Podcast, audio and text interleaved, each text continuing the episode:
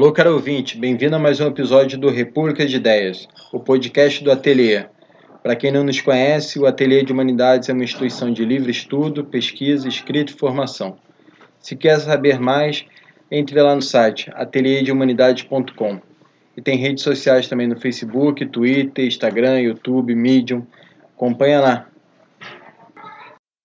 Olá pessoal, e aqui é um episódio do podcast República de Ideias, um podcast do Ateliê de Humanidades, e hoje a gente vai falar um pouco sobre o livro e-book Uma Democracia Inacabada, e hoje a gente está com o Ninoberg Campos, livre pesquisador do Ateliê de Humanidades, doutorando em literatura pela PUC, e o André Manelli, livre pesquisador do Ateliê de Humanidades. Bem, pessoal, mais um episódio sobre democracia inacabada, quadros e bordas da soberania do povo com o Pierre Rosanvallon. Como você, a gente já conversou em outros episódios, a proposta do livro não foi apenas fazer uma introdução é, à obra ao pensamento do Rosan Vallon e fazer um debate em torno do Democracia Inacabada, que é um dos grandes livros dele, mas também preparar o terreno para pensar uma história política da democracia no Brasil. Dentre os capítulos do livro, o que mais chega perto desse objetivo é o Lindbergh Campo. Vamos lá? Olá, Lindbergh, beleza? Oi, André, tudo bem? Tranquilo. Vamos começar então esquentando da seguinte forma. Explica um pouquinho o contexto geral desse capítulo, né? Por que cesarismo e messianismo? A ideia nasceu justamente tentar aproximar o pensamento europeu do pensamento brasileiro, tendo como, como realidade de pano de fundo a nossa própria história de constituição da democracia, né? Desde a da origem é, com, a, com a coleção portuguesa, avançando na, no percurso do tempo até chegar na contemporaneidade com o governo Bolsonaro, tentar avaliar um pouco como é que esse cesarismo, no nosso caso, a gente tentou optar por uma coisa mais é, local, com cores mais locais, seria o messianismo, como é que ele opera dentro de uma democracia, sobretudo a democracia é fundada numa origem europeia e com seus percalços que são inerentes a uma América Latina no qual o Brasil está inserido. É, nesse caso, ele tem um diálogo forte com o texto do próprio Rosan Vallon, O Universalismo Democrático, que está lá no capítulo, que é um dos capítulos do livro, né, que a gente traduziu com autorização do próprio Rosan Vallon, é, onde existe a perspectiva de que democracia é história, experiência e há várias trajetórias possíveis de democracia. Então, a gente está aqui conversando sobre essa trajetória específica da gente.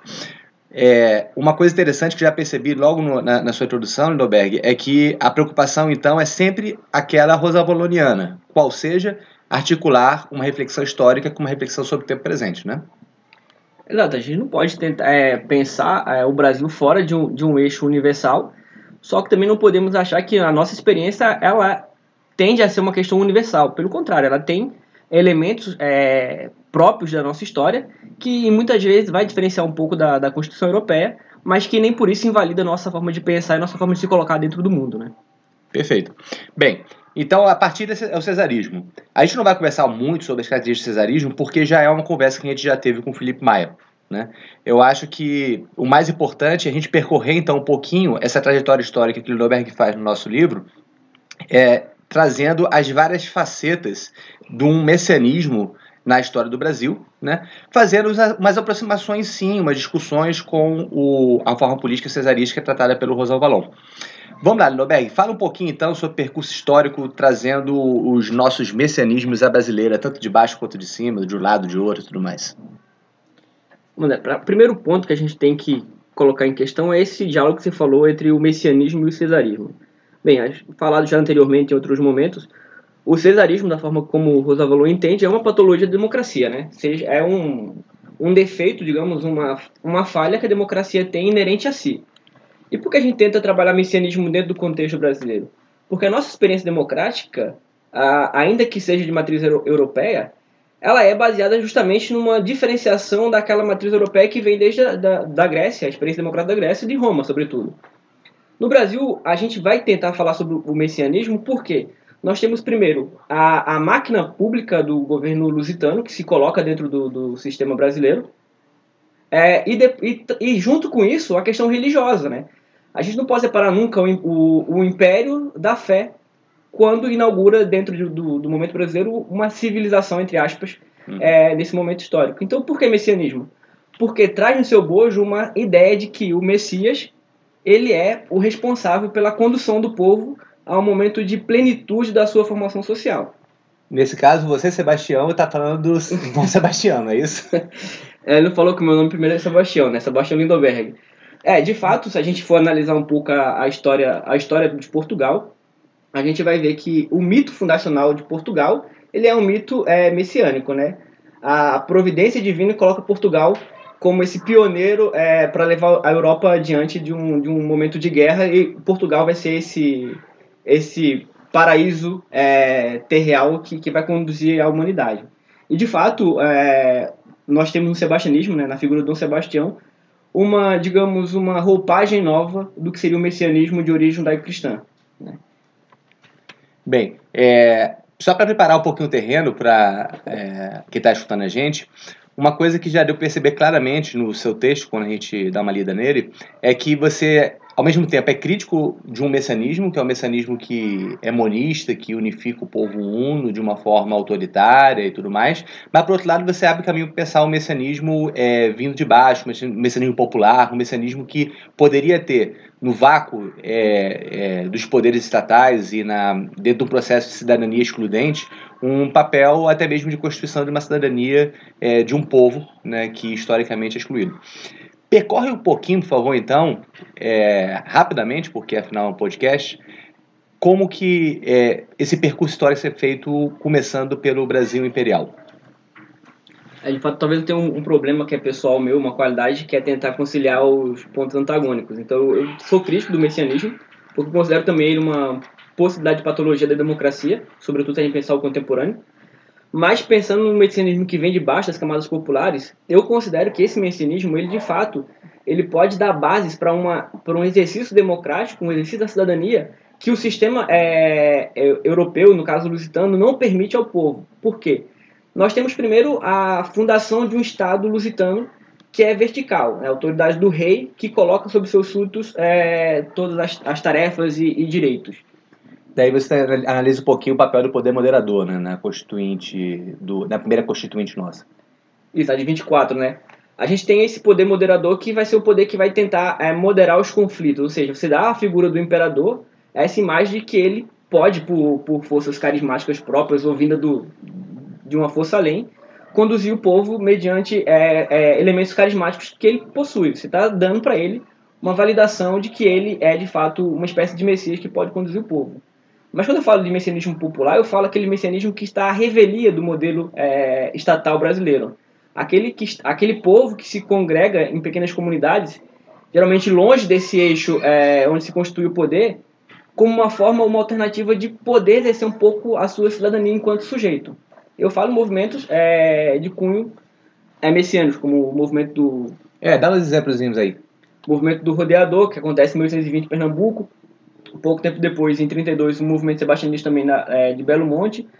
É, mais à frente, o movimento de Canudos, é, na Bahia, você também tem o movimento do Contestado, você tem o, ali já no final do século XIX para o século XX, o movimento de Juazeiro, é, em torno da figura do Padre Cícero. São movimentos que a comunidade se junta sob a figura de um líder religioso sempre, mas o exercício cotidiano da, de, dessa comunidade permite ao povo que está excluído de um modelo é, majoritariamente é, majoritário do poder estatal, permite a esse povo viver uma cidadania efetiva. E o que seria esse modelo de cidadania efetiva?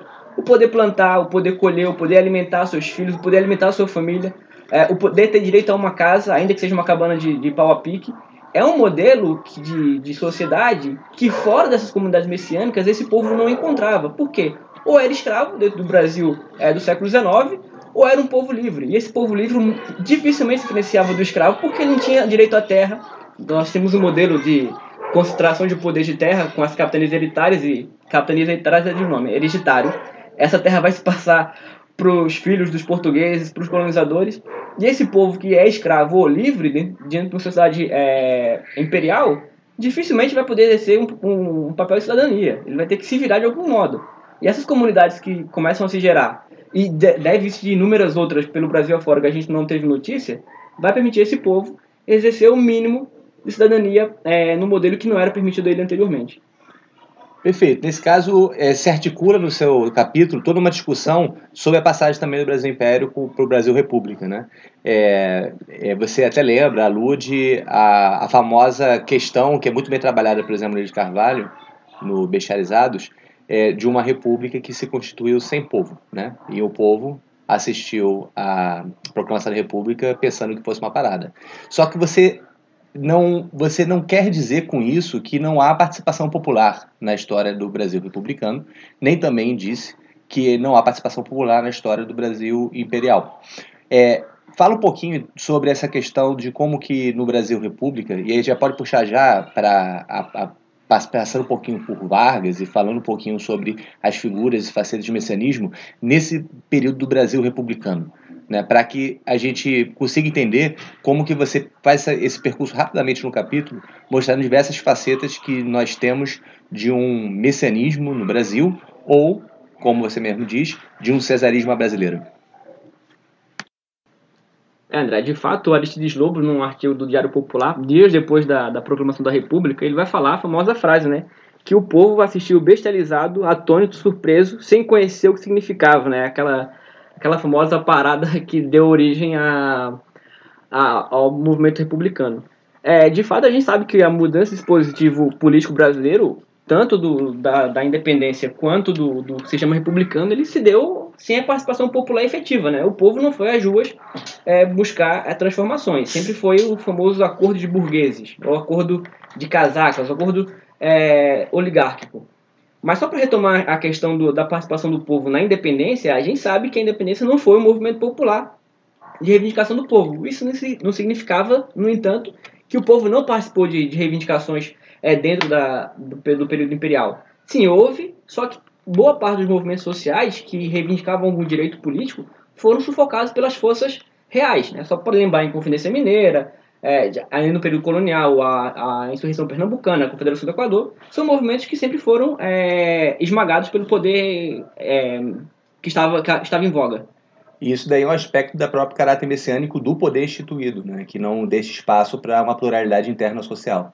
Sim, o messianismo de cima, sim. Esse messianismo que, que o divino coloca as forças no, no, no, governante do povo não permite que haja uma diversidade, né? Tem que ser um povo unitário. É só para lembrar a carta de Dom Pedro I, quando depois da independência, ele conclamando as províncias a se unirem na formação desse Estado novo brasileiro, que era que é o que ele pretendia. Então, de fato, é, essa, esse messianismo de cima não permite uma diversidade. Né? Só para passar o período regencial, inúmeras revoluções eclodiram pelo, pelo Brasil, mas sempre foram sufocadas. E no, no, na mudança de poder do período imperial para o republicano, o povo não participou disso. A gente sabe que Deodoro foi lá, é, entregou uma carta que dando 48 horas para o imperador Dom Pedro II embora do Brasil e mudou o poder e o povo não participou. Por isso que o povo tá, assistiu bestializado. O que era aquilo? Para ele não era nada aquela transformação é, social, é, política, na verdade, que aconteceu no Brasil. E, e, continuando, então, quando a gente tem o um modelo republicano implementado, a gente vai herdar também o messianismo do poder republicano, ainda que a, a letra da Constituição da República já reconheça uma divisão de poderes, a colocar que o poder emana do povo, que isso em 34, com Vargas, vai ser muito mais forte, o poder emana do povo, mas esse percurso dentro da República, tanto a República Velha como, como o período varguista, vai sempre se otorgar o direito do povo como uma validadora da ação do governo, ou seja, Ainda, a minha ação enquanto governante ela é validade pelo poder que manda do povo. Ou seja, você tem uma deturpação do que é de fato o poder do povo. Né? Você uhum. tem um absolutismo do poder do povo em nome é, de um, uma vontade própria de quem está no poder. É, isso daí para nós sociólogos, né, poderia se remeter rapidamente à questão do poder carismático lá do Weber, democracia plebiscitária e tudo mais mas o seu ponto é desenvolver a partir do messianismo. Então, que figuras do messianismo, desse messianismo de cima, surgem durante esse período da, da, da, da nossa república até o Estado Novo? Eu diria que, que talvez Vargas seja o grande representante desse, desse, desse poder absoluto, desse messianismo brasileiro. Né? Talvez aí se aproxime mais do cesarismo que o Rosavalon está falando. Né? O Vargas vai, quando coloca na, na letra da Constituição que o poder emana do povo, a gente sabe que todas as ações do Vargas sempre são populares, é, mas no sentido de fazer do povo uma unidade, uma massificação una e que não permite uma diferenciação da, da vontade que ele tem no poder. Ou seja, tudo que ele faz no poder é em nome do povo e pelo povo. Ou seja, você tem uma deturpação ou uma personalização do poder.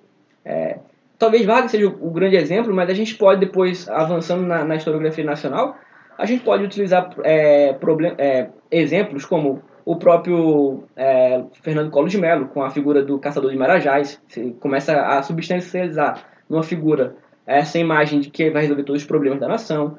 Você tem o milagre econômico dentro do período do regime militar. Todo o regime militar se baseou no milagre econômico. O Brasil vai crescer, o Brasil vai melhorar. Então você começa também a colocar numa instituição é, essa figura. O próprio modelo de lulismo, a gente está vivendo isso até hoje, ele pode também ser encarado como essa, esse messianismo que se personifica na, na figura do poder. E, contemporaneamente, muito evidente, no Bolsonaro, né? Você tem aí o... E aí talvez seja mais um exemplo desse cesarismo é, rooseveliano, que ele está rompendo com os paradigmas da, da, da mídia enquanto uma, uma participante do modelo democrático. Né? Ele não quer a mediação da mídia porque ele fala que o poder que manda o povo ele representa a maioria, então ele governa em nome da maioria. É, ou seja, a gente tem uma sucessão, seja de direita ou de esquerda, como que eles, independente de como que eles se auto-intitulam, uma sucessão de figuras que têm características é, muito próximas de cesarismo, um iliberalismo, um antiliberalismo, e, em muitos casos, características messiânicas. É como se na história do Brasil a gente tivesse sempre uma experiência recorrente da expectativa de cima de se colocar na posição messiânica e de baixo, por parte do, do, do povo, a expectativa de que venha um Messias ou um Dom Sebastião a nos salvar. Seria mais ou menos por aí. Exatamente. É, Para lembrar, é, todo esse percurso político ele ele está baseado também numa herança religiosa, né? Seja numa herança católica ou mais contemporaneamente numa herança pentecostal ou neopentecostal via Estados Unidos. Desde o modelo, digamos assim, católico, que é mais herança do período Brasil Império e início de Brasil República, você tem um messianismo que vai se configurar como, como um messianismo é, de alternativa ao poder constituído.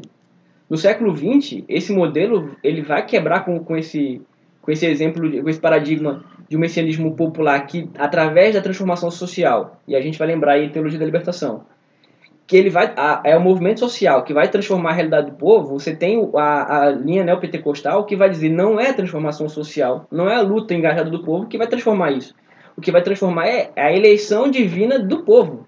Se o povo não for eleito divinamente, não adianta fazer nada, fazer movimentos, manifestações que nunca vai mudar. Ou seja, isso é um modelo que a gente está vendo mais é, de forma mais intensa contemporaneamente. Né? Essa a famosa bancada evangélica que começa a entrar no na o púlpito entrando na arena da ágora e transformando o debate público. Não precisa debater mais a polis. O que debate agora é a intervenção divina. Se Deus escolheu para ser representante do povo, ainda que seja por voto popular, isso aconteceu porque Deus quis. Só para lembrar que o ministro, o ministro Lorenzoni diversas vezes já colocou de forma bem aberta. Nós estamos no poder porque acreditamos piamente que foi Deus que nos escolheu. Ou seja, para esse modelo de messianismo, Deus utiliza o povo para eleger os seus escolhidos. Ou seja, não existe desejo popular. A vontade popular é apenas um fantoche dentro de uma vontade divina muito maior. É, e você, no final do capítulo, você chega a fazer uma, uma tipologia né, das formas de, de messianismos. Só para o leitor estar tá ciente disso, você chega a falar que tem um messianismo, então, de um cunho popular, contestatório, né? Depois você fala que tem um segundo tipo de messianismo, que teria uma figura mais carismática, messiânica, que seria o messianismo por cima. E um terceiro que eu acho que, se eu bem entendi, é aquele que traz uma interpretação sobre o contexto contemporâneo, que é um messianismo nostálgico restaurador. Então, o governo Bolsonaro, no seu entender, com Ernesto Araújo, Onyx Lorenzoni toda essa turma aí que a gente está escutando falar muito nos últimos tempos, é, seriam representantes de uma forma de populismo que, ou messianismo, é até uma questão que a gente pode fechar né, sobre a relação de populismo e messianismo, é, que seria de caráter nostálgico restaurador. Fala um pouquinho sobre essa tipologia, sobretudo sobre essa, esse tipo de messianismo que você identifica no contexto contemporâneo. É, essas três tipologias é, é só para a gente tentar compreender um pouco essa dinâmica do messianismo. E por isso que eu falo para você que às vezes eu sou simpático ao messianismo e às vezes crítico, porque eu vejo o messianismo popular, sobretudo do século XIX, é que ele é uma alternativa ao poder constituído, como eu falei. Aquele povo, de outra forma, que não fosse em pequenas comunidades, nunca teria oportunidade de exercer uma cidadania mínima. Então esse é o messianismo que ele, ele é contestatório, mas ele não é ele não, é, não reivindica a tomada de poder é, pelo contrário, ele elabora um modelo e ele quer seguir aquele modelo apenas. Né? Isso é uma forma micro, podemos dizer assim. Algo de anarquista nisso, né? ainda que não haja uma consciência anarquista. É, exatamente. Anarquista ainda que seja, não seja consciência anarquista e que não reivindica a tomada de poder. O, os outros dois messianismos, que, que são muito parecidos, né? sobretudo o segundo messianismo, é aquele messianismo que otorga a si a, a imagem do salvador da pátria. E aí eu dei os exemplos de vários presidentes do Brasil, a gente pode pegar na história também o próprio imperador é, Dom Pedro I, enfim. São modelos de messianismo de cima, mas que não, que não tem uma, uma, uma nostalgia, que é o último, que eu considero mais grave, que é o que a gente vive contemporaneamente, que é uma, um desejo de voltar às heranças perdidas. E isso fica muito claro no discurso do Ernesto Araújo, da Damares Alves, é, e possivelmente agora na, na número 2 do Ministério da Educação. Do próprio Bolsonaro também, né? E do próprio Bolsonaro, mas acho que ele tá, não está falando muito isso, né? ele está se ocupando com outras coisas. É voltar a um tempo passado, um, pretérito que ninguém sabe onde é que está esse pretérito. Né? É voltar ao paraíso é, como se o paraíso fosse uma realidade palpável. Então, quer dizer, esse messianismo ele rompe com toda a cadeia de, de relações sociais, porque ele é um messianismo vertical que vem do alto, vem do alto, e ele quer voltar a um pretérito que ninguém sabe onde está esse pretérito, né? Onde estava esse momento de o Jardim do Éden? Onde é que estava esse Jardim do Éden, né? Então ele tem essa ilusão de que, tomando poder por vias é, divinas, lembrando, a, eles podem conduzir o povo para a terra onde corre leite e mel. É, nesse caso é curioso que a gente tem uma conjunção entre a, a, uma representação do papel dos militares na história do Brasil, né, que no caso da, da, do golpe de 64 se autotitulou como uma revolução militar, que tinha, tinha o caráter, como você mesmo fala no seu texto, salvífica, é, e uma representação mais recente, com características pentecostais, não pentecostais, com alguma característica importada, onde traz o religioso muito fortemente para a política. Né? A gente está numa situação, então, hoje, não sei se você concorda, em que há uma conjunção entre duas linhas históricas que não, não estavam conjugadas em 64, né? e que hoje estão conjugadas duas características que, dentro da sua análise, tem, é, são, seriam duas formas de messianismo que se acasalariam hoje numa, num modelo nostálgico restaurador. O problema é que esse messianismo que a gente vive agora, ele, ele é universalista, ele é absolutista. Então ele não trabalha com diferenças. Para ele diferença não existe. Então ele esmaga qualquer diferença que esteja na frente dele. Ou seja, em nome de um povo uno que não existe, pode-se fazer qualquer coisa. Isso é muito diferente daquele messianismo popular que ainda que fosse messiânico, ainda que tivesse a figura do líder religioso, ainda que se baseasse sobre um pressuposto católico, é, católico porque por via europeia, não porque seja melhor, ele pregava o messianismo do aqui e agora, ou seja, esse reino de Deus ele pode ser antecipado, ele pode ser construído aqui, é uma alternativa de sociedade. E é uma tipo de sociedade voltada para dentro, né? Não tem a característica proselitista que, que, que sempre tem um potencial de violência muito grande de aniquilação do outro. Exatamente, ele é para dentro, ele não vai para fora ele é um modelo, quem quiser seguir o um modelo que siga, né, dentro daquela comunidade. O problema é que esse messianismo agora contemporâneo, ele, ele, ele é excludente, ou você participa daquela visão ou você está fora, ou você é uma escolha de Deus por bem ou por mal. E isso é muito perigoso, porque você tem um Brasil é, continental com, com diversidades culturais, linguísticas, enfim, com uma diversidade enorme, você não pode achar que o que todo mundo pensa igual ou age de forma, de forma igual. E é triste, né? Você vê que é, com essa figura messiânica que a gente vê hoje em dia, retorna-se o problema da, da questão indígena no Brasil. Né? Parece que a gente está revivendo é, os momentos, pelo menos por parte de alguns grupos religiosos, em que de novo está em jogo a conversão de indígenas e a transformação deles naquilo que é o ideal de civilização é, de uma determinada civilização. Então, para usar uma linguagem messiânica do, dos grupos atuais, vivemos tempos sombrios, apocalípticos é, de, for, de fato que a gente está vivendo a questão indígena voltando a 1500, né? Se a, a frase dizer temos que integrar o índio à sociedade, que forma a gente vai integrar o índio à sociedade? A gente está perguntando ao índio como é que ele quer se integrar à sociedade, que sociedade é essa? Como se a sociedade que fosse fora da sociedade indígena fosse melhor ou fosse a única possível, né? Que forma de sociedade é essa? Então, quando a gente fala tem que integrar, integrar o índio à sociedade, a gente está voltando a 1500. A gente sabe que por trás desses cursos tem genocídio, é, tem posse de terras, tem exploração mineral de terras indígenas. Assim, tudo bem que a gente pode debater com os índios modelos de uma integração, é, entre aspas, do índio na sociedade, mas esse discurso que vem atrelado a esse, esse tipo de modelo messiânico é um discurso que não aceita um debate democrático. Pelo contrário, a democracia para eles é, é uma democracia da maioria, ou seja, como muitas vezes o Bolsonaro falou, a maioria me elegeu, eu governo para a maioria e pela maioria, ou seja, a, a, a minoria que está tá excluída. Ex-César Raiz, louve César. Louve César. De fato, vemos o cesarismo rosavaliano é, com traços tupiniquins. Onde isso vai parar, eu não sei. A gente pode ter uma perspectiva democrática que as coisas republicanamente vão ser resolvidas, ou podemos usar uma via messiânica, apocalíptica, dizendo vivemos o fim dos tempos, só não sei para quem será bom ou para quem será ruim esse fim dos tempos.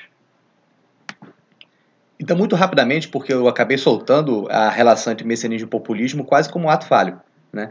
É, porque, como vocês já sabem, a gente trabalhou em outros capítulos, sobretudo no capítulo meu, a prova dos populismos, a questão do populismo contemporâneo.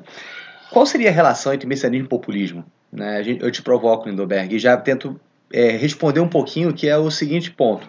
Né? Quando a gente vê a análise de populistas, é óbvio que hoje em dia existem é, formas de populismo que, onde tem um elemento religioso muito forte, mas o populismo normalmente não estão associados necessariamente a um conteúdo religioso.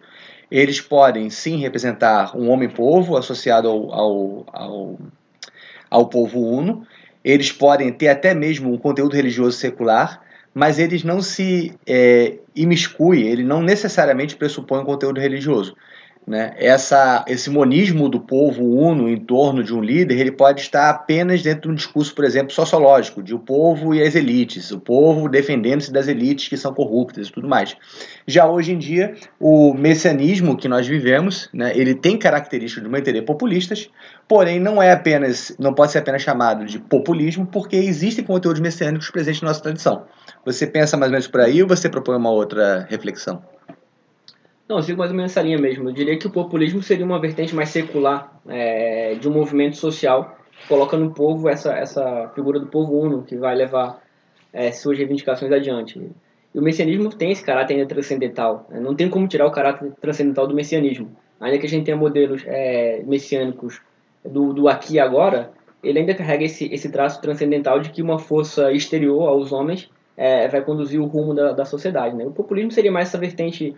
Eu diria que o populismo é o messianismo na sua forma secular.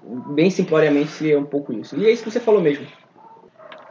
Para a gente concluir, então, eu proponho que você faça uma consideração sobre é, a frase final que encerra seu texto, que, no meu entender, traz essa reflexão da relação entre esse messianismo de cima e o messianismo popular de baixo. Deixa eu citá-lo, então. Abre aspas. Na última esperança messiânica do encontro da Terra, onde correm leite e mel, permanece talvez a esperança de que, num passe mágico e inconteste, acordemos de um sono dogmático e sigamos os rumos civilizacionais em direção à humanidade mais emancipada. Se será uma obra republicana ou messiânico popular, não temos como saber. Talvez no fim, ambos comunguem dos mesmos desejos, dos caminhos que diferem, mas o que importa quando o que está em jogo é um bem comum em comum. Às vezes, quando eu considero que eu escrevo até bonito, né? É um, pouco poético, mas bonito. Não, de fato, eu considero que qualquer modelo é, político que se instaure dentro do, do, da história da humanidade, ele busca sempre o bem comum, é, é, o bem-estar social. É, isso é uma premissa que eu tenho e a gente pode debater um pouco isso depois. Mas, levando em consideração que todo modelo é, político requer, ele busca o bem comum, é, por que vias a gente vai alcançar isso, né? É fato que a gente pode dizer, ah, buscar o bem comum, a gente pode colocar então que o modelo messiânico que a gente está vivendo hoje busca o bem comum e, e, ele está certo do seu caminho. O objetivo pode ser um, o problema é o caminho que a gente vai trilhar. Eu prefiro o modelo republicano, ainda que seja o mais difícil, que é o democrático, que é o do debate, que é o da mediação, que é, que é do diálogo. E que esse messianismo que a gente vive hoje não permite isso. Então. Porque é antipluralista. É antipluralista. É, então, mais, agora eu poderia até reformular essa frase final. Mais importante do que buscar o bem comum, buscar esse ponto final de chegada, é qual o percurso que a gente está tá vivenciando. Então, acho que esse é o mais importante. Que modelo de, de, sociedade a gente busca e como é que a gente vai buscar essa, esse modelo de sociedade? Como é que a gente percorre esse caminho? Se é sendo é, inclusivo, permitindo que a diversidade esteja na pluralidade do debate, ou achando que a gente ainda é uma escolha divina que a gente vai conduzir o povo para essa terra de leite e mel. Perfeito. E quando eu li essa frase, eu lembrei muito bem do seguinte ponto. Você fala sobre uma possibilidade, né, sobretudo republicana, de encaminhamento para uma humanidade emancipada. Quando você fala isso, eu o vejo vinculando-se ao, ao caminho do esclarecimento. Por outro lado, você vislumbra sim a possibilidade de que, por que não, isso pode ser feito por um movimento messiânico de baixo. Ainda que eu veja que você não tenha uma predisposição para isso, você deixa é aberto afastando a seguinte leitura que é muito comum. como se aquelas pessoas que sonhassem com um outro mundo possível, aquelas pessoas que se encaminhassem né, é, para essa possibilidade de um além presente enclausurado em situações de privação, de humilhação, de ofensa, essas pessoas seriam necessariamente menores, né, seriam crianças, seriam infantilizadas. Você não, você abre o caminho, sim, de que o messianismo pode ser uma forma de afirmar a, o anseio para uma maturidade da humanidade. Sim, pode. O messianismo pode e deve ser, deve seguir esse caminho. Uh, o problema é que a gente não pode encarar, ou o messianismo não pode se encarar como como monista ou como como uno. A gente tem que saber que a pluralidade ela sobre, ela convive no, na, no cotidiano da, da história humana. Então, se o messianismo faz uma autocrítica e consegue encarar esse modelo, é bem possível que a gente consiga é, alcançar é, caminhos e patamares é, desejáveis. Mas é, sempre temos ter em mente uma autocrítica sobre esse caminho que a gente leva adiante. Né? E sempre tem em, em, em voga o seguinte: diversidade, possibilidade e pluralidade. Acho que essas são as três palavras-chave em qualquer sociedade. Perfeito. Valeu, Noverg. É, muito obrigado. E vamos lá, pessoal. Por favor, se gostaram desse episódio, curta, compartilhe, recomende e nos siga aqui e nas redes sociais. Um abração.